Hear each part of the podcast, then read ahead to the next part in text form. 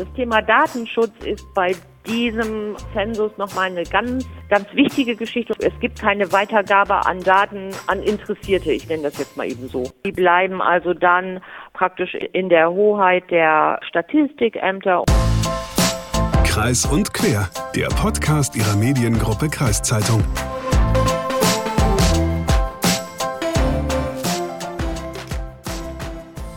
Sag mal, zu welcher Fraktion gehörst du? Kein Garten und froh darüber, ein Garten und sehr glücklich damit oder Antwortmöglichkeit C, ein Garten und völlig überfordert damit? Ähm, Garten finde ich gut, äh, aber er soll nicht so viel Arbeit machen, das ist das Beste. Ja, ich hatte ehrlich gesagt noch nie einen eigenen Garten, aber seit kurzem haben wir einen sehr schönen Balkon oder sagen wir mal so, einen Balkon mit sehr viel Potenzial. Und aktuell schauen wir jetzt, wie wir den für den Sommer schön machen können, wobei ich sagen muss, ich habe eher einen hellgrünen als einen dunkelgrünen Daumen. Okay, einen Balkon schön machen, das heißt, du hängst ein paar Blumenkübel ans Geländer und Ja. putzt die Terrasse durch und Ja, dann genau. hast du ihn schön gemacht. Was gibt's da groß für eine Arbeit? Naja, auch so ein bisschen noch ein bisschen Stühle hinstellen und so, dass es einfach schön wird und so. Also der, der Garten des kleinen Mannes, Ja, genau. sozusagen. Okay, also du dein Balkon und um deine Frage auch nochmal vom Anfang an, es ist mir die richtige Antwort eingefallen. Ich hätte gern so einen Rentnergarten. Wo man nichts, wo man Gärtner hat, der sich um alles kümmert. Nein, also so im, im, im, im gewissen Alter, und damit man sich so außen ein bisschen bewegen kann, das heimische Gewächs anbauen, also die heimischen Früchte, die heimischen Gemüsesorten und dann ab und zu mal rausgehen, nicht so groß und das dann gemütlich machen. Das ist so für mich so ein idealer Garten. Okay, ja, das klingt sehr gut. Ja, aber zurück zu deinem Balkon. Äh, du hast ja verschiedene Fragen, um deinen Balkon richtig in die Reihe zu bringen, gell? Genau, natürlich. Wenn man anfängt, so einen Balkon irgendwie herzurichten mit Pflanzen und Blumen und Gemüse, dann tauchen natürlich auch sehr viele Fragen auf. Und deswegen war ich auch so gespannt auf das Gespräch, was wir gleich hören werden. Ich habe nämlich mit einer Pflanzen- und Gartenexpertin aus Rothenburg gesprochen. Das Tolle an unserem Job ist ja, wir können alle unsere privaten Sorgen und Fragen mitnehmen und uns beruflich auf die Suche nach Antworten machen. Also Hagen, Hand aufs Herz, welche Lebensfragen und Krisen hast du diese Woche mitgebracht? Ja, es gibt ja große Lebensfragen und Krisen, die man hat. Besonders du jetzt, wie kann ich den Balkon herrichten? Für mich geht es darum, wie, wie wird sich der Lauf der Welt weiterentwickeln? Ja. Ähm, wie wird die Menschheit sich weiterentwickeln? Bleibt die Demokratie in Deutschland bestehen? Und natürlich auch, wie viele Menschen gibt es überhaupt in Deutschland und auf der Welt? Das sind so Fragen, die Oh. ich mir immer ab und zu mal stelle. Das sind gute Fragen. Also auch mit den, wie viele Menschen es in Deutschland gibt. 80 Millionen, das singt ja zumindest Max Giesinger immer. Ja, aber das Thema äh, Zensus 2022 steht in diesem Jahr an, deswegen heißt er auch Zensus 2022. Das heißt, es gibt so eine Art äh, Mini-Volkszählung. Okay. Wird in diesem Jahr stattfinden. Also quasi, es begab sich zu der Zeit, dass ein Gebot vom Kaiser Olaf Scholz ausging, dass alle Welt geschätzt würde. Nee. Oh, okay. Also Kaiser Olaf Scholz hat diesen Zensus 2022 nicht auf die Wege, in die Wege geleitet, sondern es ist eine Art EU-Richtlinie. Alle zehn Jahre müssen alle EU-Staaten ähm, so eine Art Mini-Volkszählung durchführen. Deshalb wird auch nicht jeder gezählt oder befragt, sondern es wird nur eine Art Stichprobe gemacht. Aber es gibt so viele Fragen, die mich da umgetrieben haben. Und deswegen habe ich mal äh, mit einer zuständigen Sachbearbeiterin aus dem Landkreis Verden geredet, die für die Umsetzung des Zensus 2022 im Landkreis Verden mitverantwortlich ist. Okay. Und da sind, haben wir schon eine Riesenschleife gedreht und waren sogar schon bei der Bibel angekommen. Aber wo bleiben dann unsere Manieren? Erstmal moin und herzlich willkommen zu Kreis und Quer, dem Frage- und Antwort-Podcast der Mediengruppe Kreiszeitung. Ich bin Lukas Spar. Und ich bin Hagen Wolf. Und wie gesagt, der Kollege Spar hat schwere Lebensfragen, nämlich unter anderem, wie er seinen Balkon schön herrichten darf. Genau, und um die Antwort darauf zu finden, würde ich mal sagen, wir steigen jetzt mal schnell in den Zug nach Rothenburg. Da wartet nämlich Jette Greve auf uns. Sie betreibt das Geschäft Gartengreve und ich denke, sie kann perfekt meine Fragen beantworten. Zum Beispiel, welche Blumen und welches Gemüse kann man jetzt schon problemlos in den Garten oder auf den Balkon pflanzen und womit wartet man besser noch? Außerdem, wie war das nochmal mit den Eisheiligen? Und natürlich, was sind die Trendblumen und das Trendgemüse dieses Jahr? Wir hören mal rein. Jette, wir haben uns zu Hause eine Margarite und einen Lavendel für den Balkon gekauft und beide ließen allerdings schon nach der ersten Nacht auf unserem Balkon die Köpfe hängen. Ist es aktuell noch zu kalt für solche Pflanzen? Ja, wenn der Balkon, es ist ja immer so ein bisschen die Frage, wo liegt der Balkon? Ist es geschützt oder ist es eben dem Wind ausgesetzt? Und wir hatten jetzt ja die letzten Nächte schon nochmal ja, Temperaturen bis runter 2, 3 Grad. Also gerade Margariten und Lavendel, die kommen aus Italien. Die haben da jetzt, unser Lieferant war gerade da, der kam von 25 Grad hierher gefahren, hat fürchterlich gefroren hier und geschimpft. Genau, das ist wahrscheinlich zu kalt gewesen. Also wenn sowas ist, das ist eigentlich überhaupt kein Problem. Man kann die schon sich hinstellen, aber dann, wenn man merkt, das wird nachts so kalt und der Balkon ist eben so ein Windwetterbalkon, dann einfach nochmal ein altes Bettlaken eben drüberlegen oder die Nacht über doch nochmal reinholen. Jetzt wird ja auch oft immer auf die Eisheiligen Mitte Mai verwiesen. Ab dem Zeitpunkt soll es ja theoretisch keinen Frost mehr geben in der Nacht. Ist da was dran? Definitiv. Also die Eisheiligen, da kann man sich eigentlich fast drauf verlassen. Die kommen jedes Jahr. Jetzt dieses Jahr kann man zum Glück, wir haben ja jetzt gute Wettervorhersagen wieder, ähm, kann man jetzt gucken, dass da nochmal drei Grad nachts kommen und äh, wirklich, man kann die Uhr nachstellen nach den Eisheiligen. Auch dieses Jahr sind jetzt wieder zehn Grad nachts angesagt, also dann ist alles überhaupt kein Problem mehr. Man kann sich darauf verlassen, dass es danach keinen Frost mehr gibt. Das steht fest. Jetzt hast du ja gerade schon gesagt, man kann Pflanzen auch, wenn es draußen noch zu kalt sein sollte, irgendwie abdecken. Ist das dann auch eine Option, die Pflanzen nach drin in die Wohnung erstmal zu holen für ein paar Wochen oder funktioniert das nicht mit allen Pflanzen? Doch, das funktioniert schon. Ist immer so ein bisschen auch die Frage, wo sie stehen. Sie brauchen natürlich, ähm, die meisten Sommerblumen wollen viel Licht haben. Ähm, da muss man gucken, wenn sie jetzt auf der Heizung stehen, dass sie da nicht austrocknen. Aber klar, die kann man erst drinnen halten. Allerdings ist es draußen schon es ist schon leichter für die Sommerblumen. Also die Sommerblumen sind ja sowieso erst auch jetzt im Handel.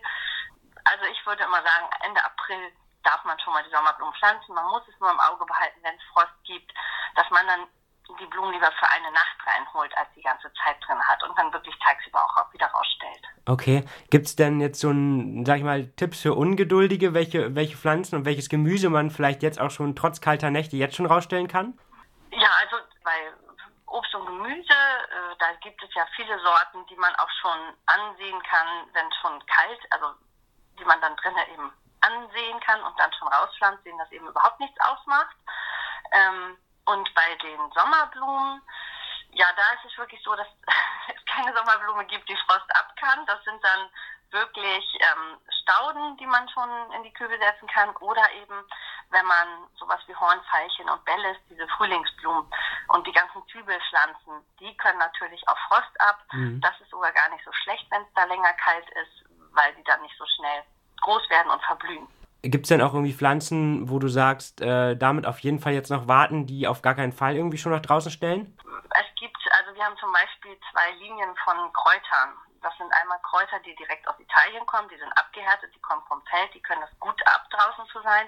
Und Kräuter, gibt ja auch viele winterharte Kräuter, die meisten Kräuter kommen jedes Jahr wieder, die kann man problemlos rausstellen. Und dann gibt es Kräuter, die Labio-Kräuter, da gibt es so besondere Sorten, die mögen aber das zum Beispiel nicht unter 10 Grad. Und mhm. die, weil die so, die sind eben noch ganz weich und zart, die müssen, die würde ich jetzt noch gar nicht raus, rauspflanzen. Alles andere kann man, also würde ich jetzt ab heute sowieso, also auch schon ab letzter Woche, kann alles raus. Du hast ja auch gerade schon kurz gesagt, es gibt auch immer die Möglichkeit, oder viele machen das auch, dass sie ja Jungpflanzen im Haus vorziehen. Äh, was sind denn da so gängige Sorten, sage ich mal, womit man das machen kann? Man kann jetzt im Prinzip, also es gibt ja über eine Saatwand, wo es ganz viele Blumen gibt oder auch Blumenwiesenmischungen. Ähm, eine Blumenwiese würde ich jetzt nicht versuchen, drinnen vorzuziehen. Ähm, da, ich kann natürlich eine, eine, eine, ganz kleine Geranie versuchen zu kaufen, ähm, gibt es jetzt aber gar nicht so im Handel. Also wenn ich jetzt sowas wie Kapuzinerkresse kann ich aussehen äh, oder eine, eine ja, ich kann alle Kräuter aussehen, alle Gemüsesorten aussehen. Es gibt natürlich aber auch eine Calendula, eine, also viele Sommerblumen auch, die ich dann einfach aussehen kann und dann versuche ich die auf der Fensterbank erstmal treiben zu lassen, pflanze sie dann in einen größeren Topf und irgendwann, jetzt können sie dann langsam raus. Ich hatte ja schon eingangs auch von unserem Lavendel zu Hause berichtet, dem es nicht so gut geht ähm, und leider auch nicht zum ersten Mal. Ähm, bei welchen Blumen- und Gemüsesorten verzweifeln denn deiner Erfahrung nach die meisten HobbygärtnerInnen? Sie verzweifeln eigentlich ab dem Moment, wo sie versuchen, die Sommerblumen, die ja bis zum Frost draußen blühen, ähm, wenn sie die reinholen wollen, wenn sie versuchen wollen, die zu überwintern. Und gerade so diese schönen eine Mandel, also die Pladenienstämmchen oder Pyramide oder einen schönen Margarittenbusch oder eben den Lavendel. All diese Sachen, wenn man die dann von draußen reinholt, kriegen die ganz oft Läuse, weil die das eben nicht abkönnen, diese ähm, warme, stickige Luft im Haus. Und was dann immer so schade ist, dass nicht nur dann irgendwann die Pflanze kaputt geht, die man reinholt oder dass man sie spritzen muss, sondern die Schädlinge gehen natürlich auch über auf die anderen Blumen. Und meistens tut man sich damit keinen Gefallen, dass man versucht, sie im Haus zu überwintern.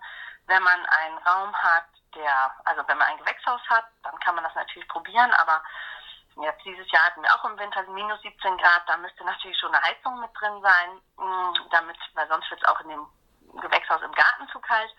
Oder was halt gut ist, wenn man eine Garage hat, in der auch ein Fenster ist. Weil man kann jetzt, wenn man Oliven oder Zitronen oder eben so eine Dipladenie hat und möchte die drinnen über oder in der Garage überwintern, es ist von der Temperatur her super, aber die brauchen eben auch Licht. Und das vergessen viele. Also ich kann nicht dann die Pflanze in den Keller bringen und dann nächstes Frühjahr wieder rausholen und rausstellen. Mhm. Viele Sachen müssen dann auch an die Sonne gewöhnt werden. Ein Oleander, wenn ich den dann sofort vom Dunklen ins Helle stelle, dann verbrennen die auch oft, weil denen das einfach viel zu hell ist. Und ähm, unsere Erfahrung bei den Sommerblumen ist einfach, dass, also generell ist es so, wenn die Kunden kommen ähm, und sagen, was ist mit meiner Pflanze, die werden doch eher vergossen, als dass die Blumen vertrocknen. Also wenn kein, wenn die gerade so draußen im Freien stehen, muss man eben darauf achten, gerade wenn es dann mal viel regnet, dass da das Wasser auch aus dem Topf rauslaufen kann. Wenn man jetzt einen Korb hat, wo eine Folie drin ist, dann muss ich die Folie durchstechen, damit das Wasser auch abfließen kann.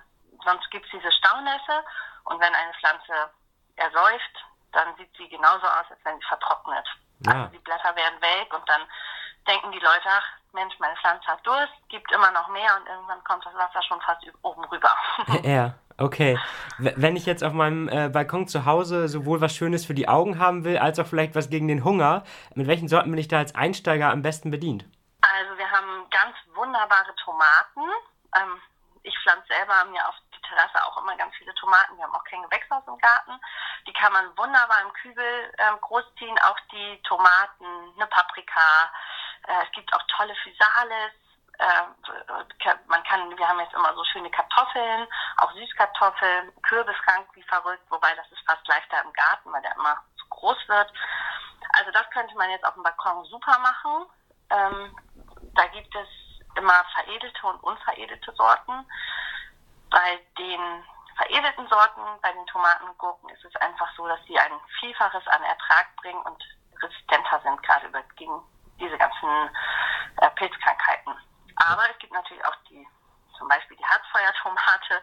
Da schwören ganz viele Hobbygärtner drauf, dass es nur die Harzfeuer ist, was die beste Tomate ist. Das sind auf jeden Fall schon mal schöne Sachen. Man kann aber auch, es gibt Zwergobstgehölze, also man kann auch eine Blaubeere sich in den Topf pflanzen und da immer wieder vernaschen. Oder einen kleinen Säulenapfel, der eben extra klein bleibt, den könnte ich auch in den Topf pflanzen. Und wenn ich jetzt die richtige Pflanze gefunden habe und im Fachhandel gekauft habe, ähm, wie geht es dann weiter? Wie entscheidend sind die richtige Erde und richtige Töpfe? Oder gibt es da irgendwie eine Universalerde, die immer geht? Tatsächlich ist das sehr entscheidend. Das hätte ich auch selber nicht gedacht. Tatsächlich ist es sehr ärgerlich, wenn man gute Pflanzen kauft und nicht die richtige Erde nimmt. Zum Beispiel brauchen Rhododendron und Hortensien, die brauchen eher Morbiderde. Hat, die hat eben einen anderen pH-Wert und versorgt dann die Pflanzen optimal. Für die äh, Balkonkästen und Kübel, da gibt es extra Kübelpflanzenerde. Da ist dann so ein bisschen ähm, Gestein mit drin, was die locker macht, dass die sich nicht im Topf zu sehr zusammensetzt. Und dass die Erde, dass die Pflanzen immer weiter Sauerstoff bekommen. Okay. Weil wenn die Erde zu, zu matschig wird, das ist eben auch das Problem bei dieser Billigerde, dann können die, dann zerdrückt das und die, die ja, Wurzeln kriegen im Prinzip keinen Sauerstoff mehr und dadurch kann sich die Pflanze nicht so entwickeln. Und dieser Unterschied, der war also wirklich sehr, sehr groß. Ähm, die Pflanzen sind einfach nur halb so groß geworden in der billigeren Erde als in der guten Erde. Ja, soweit das Gespräch mit Jette Greve, der Blumen- und Gartenexpertin. Sind deine Fragen jetzt für einen schönen Balkon beantwortet worden, Luca? Ich glaube tatsächlich, die meisten Fragen sind jetzt beantwortet und jetzt kann ich meiner Freundin zu Hause auch einfach diesen Podcast vorspielen und wir müssen nicht mehr so viel im Internet recherchieren. Und ich sag ganz ehrlich, wie viel Lavendel bei uns zu Hause schon gestorben ist, das geht auf keine Kuhhaut mehr. Ich lasse das jetzt mal so im Raum stehen. Gartenarbeit, das ist ja ein recht beliebtes Hobby, würde ich jetzt mal sagen. Aber um zu wissen, wie viel Prozent der Deutschen überhaupt einen Garten besitzen oder ein eigenes Haus, da muss man mal nachfragen. Und deswegen gibt es unter anderem auch diesen Zensus 2022. Ich habe nämlich mit Anke Ehlers geredet. Sie koordiniert die Zensusbefragungen 2022 im Landkreis Verden. Frau Ehlers, Zensus 2022 wird in diesem Jahr durchgeführt. Warum braucht es denn überhaupt einen Zensus? Also vom Zensus her, viele können sich bestimmt daran erinnern, es gab 2011 gab es schon mal einen Zensus und eigentlich soll der alle zehn Jahre durchgeführt werden und es geht letztendlich darum, die Zahlen, auch die Planzahlen äh, zu aktualisieren, damit man auch mit Bevölkerungszahlen da dann rechnet, zum Beispiel für den Finanzausgleich, für den Länderfinanzausgleich, für die ähm, Zusammenstellung von, von Wahlkreisen oder auch für die Planung von Schulen, Kindergärten, Wohnbedarfen und ähnlichen Sachen. Und da ist halt die Regel alle zehn Jahre. Das wäre dann 2021 gewesen und das ist dann verschoben worden wegen Corona auf 2022.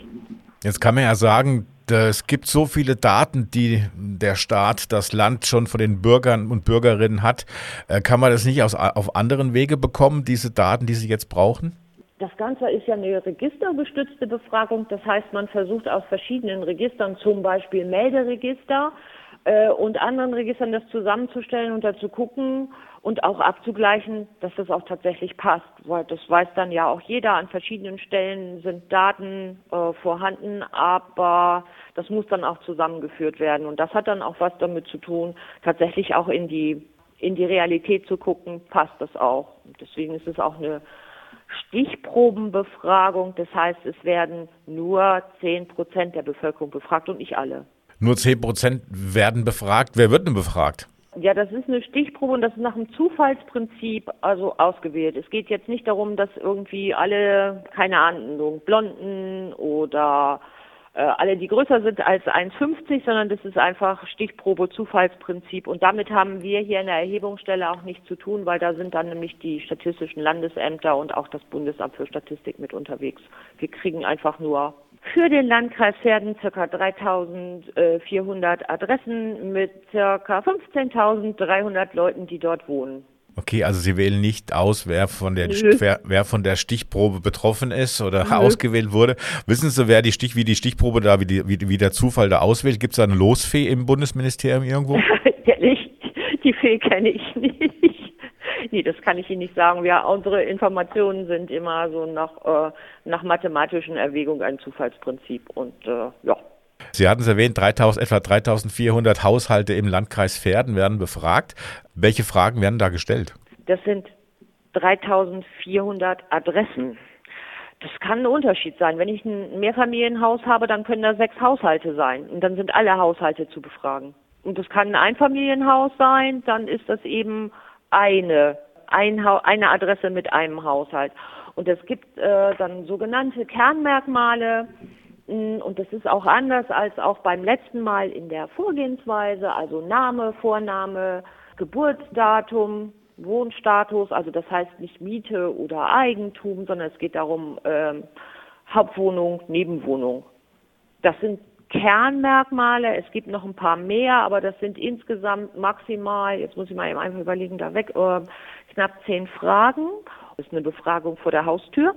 Man braucht sich also nicht mehr an den Küchentisch zu setzen. Dann bekommen die Leute eine sogenannte IDEF-Nummer. Das ist eine Identifikationsnummer und die weiteren Fragen, die haben dann nichts mehr mit dem Erhebungsbeauftragten und mit der Haustür zu tun, sondern das sollen die Leute dann online eingeben und da sind aber auch Erhebungsbeauftragte, also Interviewer vor der Haustür völlig raus. Also die Befragung findet einmal vor der Haustür statt und einmal online, oder wie sieht's aus? Ja, im Regelfall schon.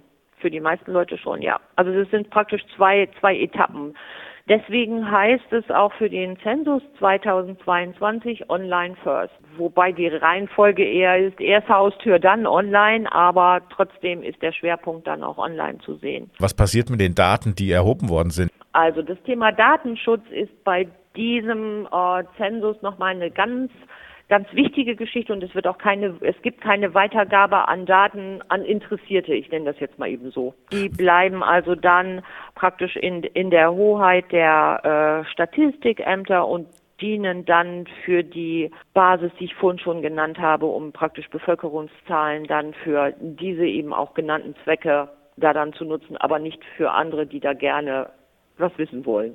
Wenn Sie im Landkreis Verden etwa 3400 Haushalte befragen, äh, wer macht denn das? Also es ist ja ein Riesenaufwand dann auch. Wer, wer, wer führt die Befragung denn durch? Ja, das ist ein Riesenaufwand. Und zwar haben wir im Schwerpunkt im März die sogenannten Erhebungsbeauftragten gesucht und Gott sei Dank auch äh, gefunden.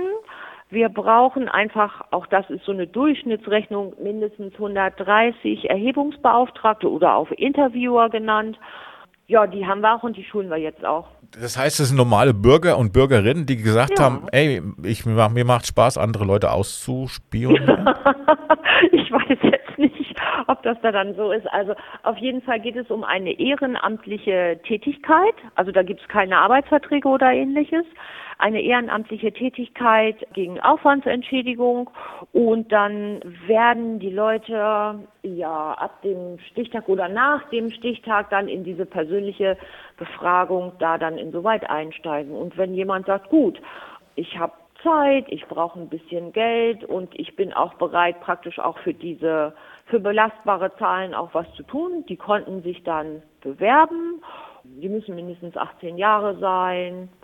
Also da ist kein aufwendiges äh, Bewerbungsverfahren durchgeführt worden. Es gab so Mindestfragen und dann äh, bekommt man eine Schulung und dann, wenn dann insoweit alles glatt läuft und alles geklärt ist, dann kann man als Erhebungsbeauftragte äh, im Mai dann die Befragung machen. Wie wird denn geschult? Was wird denn alles geschult?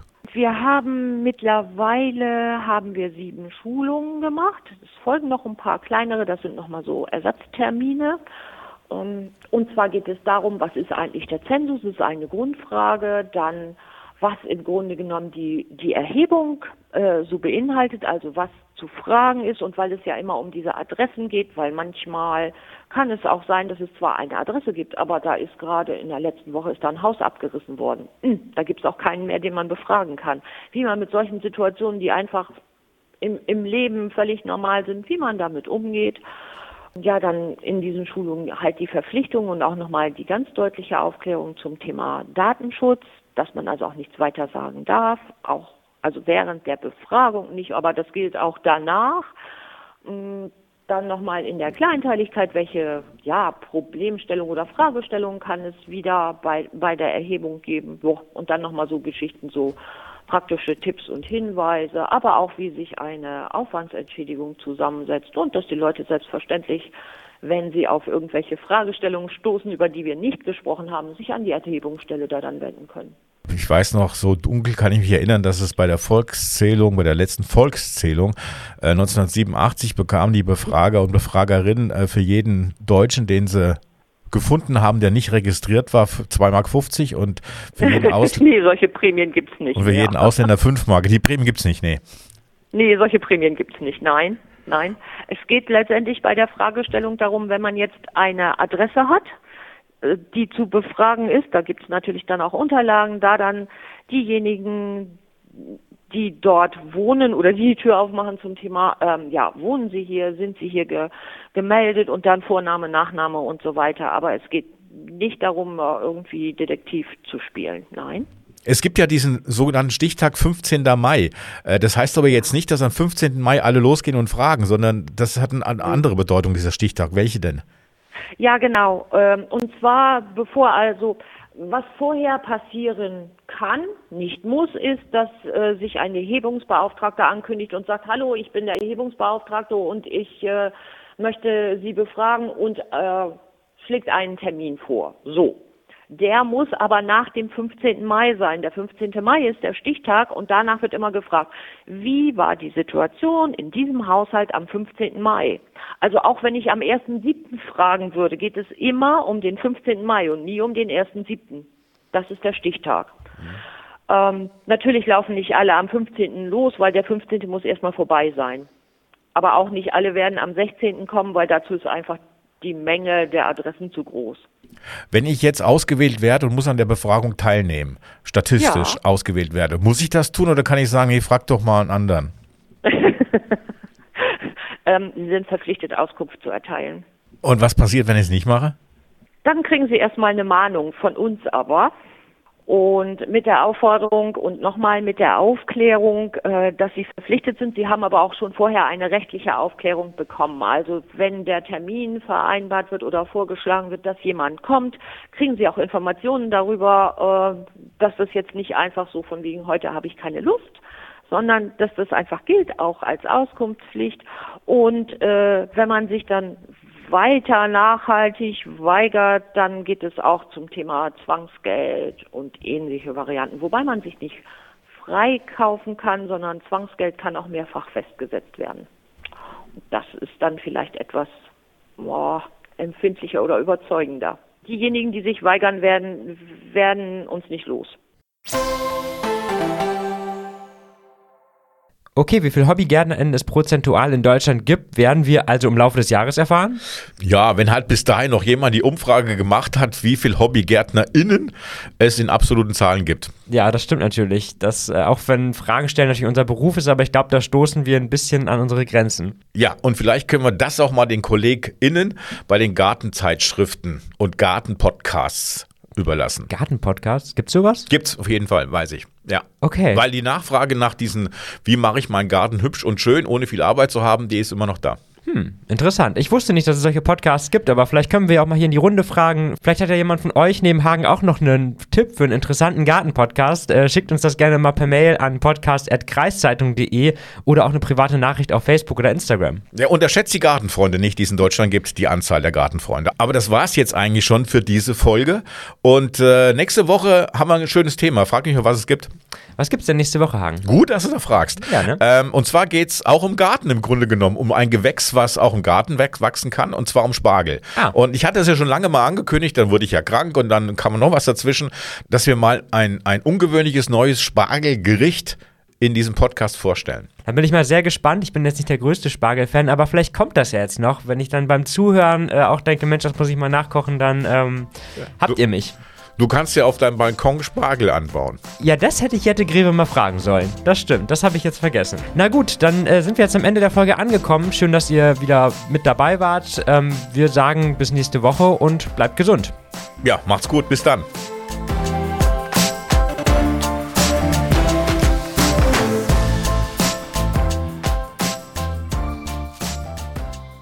Ähm, haben wir noch was vergessen irgendwie? Äh, was? Das ist witzig. Man merkt manchmal, also du hast mir ja Fragen gestellt Mhm. und man kommt so von einem zum nächsten und ähm, dann, so geht es den Politikern wahrscheinlich auch manchmal, dass man dann merkt, oh Gott, ich habe die Frage gar nicht beantwortet.